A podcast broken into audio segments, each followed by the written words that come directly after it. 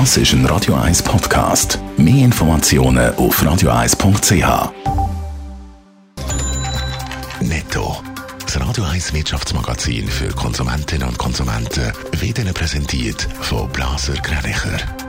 Wir beraten und unterstützen Sie bei der Bewertung und dem Verkauf von Ihrer Liegenschaft blasergreinicher.ch. Die Meldung geht Radio Sutter.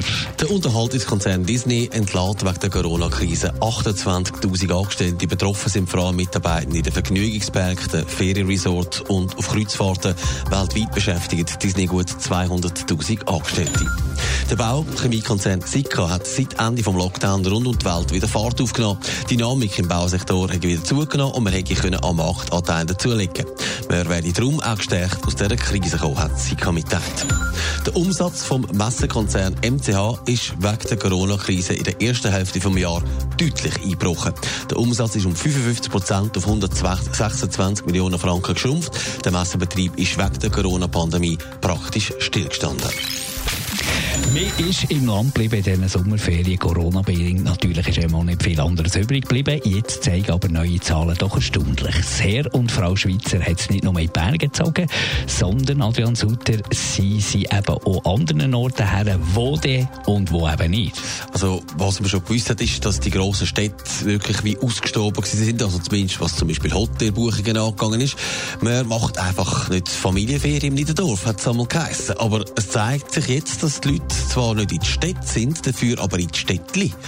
Ascona, Solothurn oder zum Beispiel auch Neuenburg, die haben sehr gute Zahlen verzeichnet, wie SRF berichtet. Die sind zum Teil sogar mehr Gäste als im letzten Jahr. Das heisst, Omi ist ein bisschen durch die Schweiz gereist, seine Landsleute besuchen. Ja, das ist tatsächlich etwas, was man gemerkt hat seit der Andreas Schwander von Schweiz Tourismus.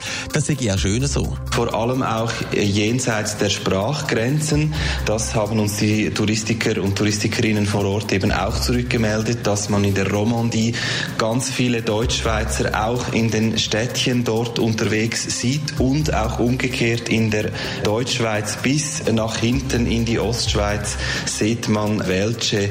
Also Bonjour und Grüezi. Es hat ein Sprachaustausch stattgefunden und so wie im Moment die Corona-Lage aussieht, dürfte das auch noch ein bisschen so bleiben. Netto, das Radio 1 Wirtschaftsmagazin für Konsumentinnen und Konsumenten.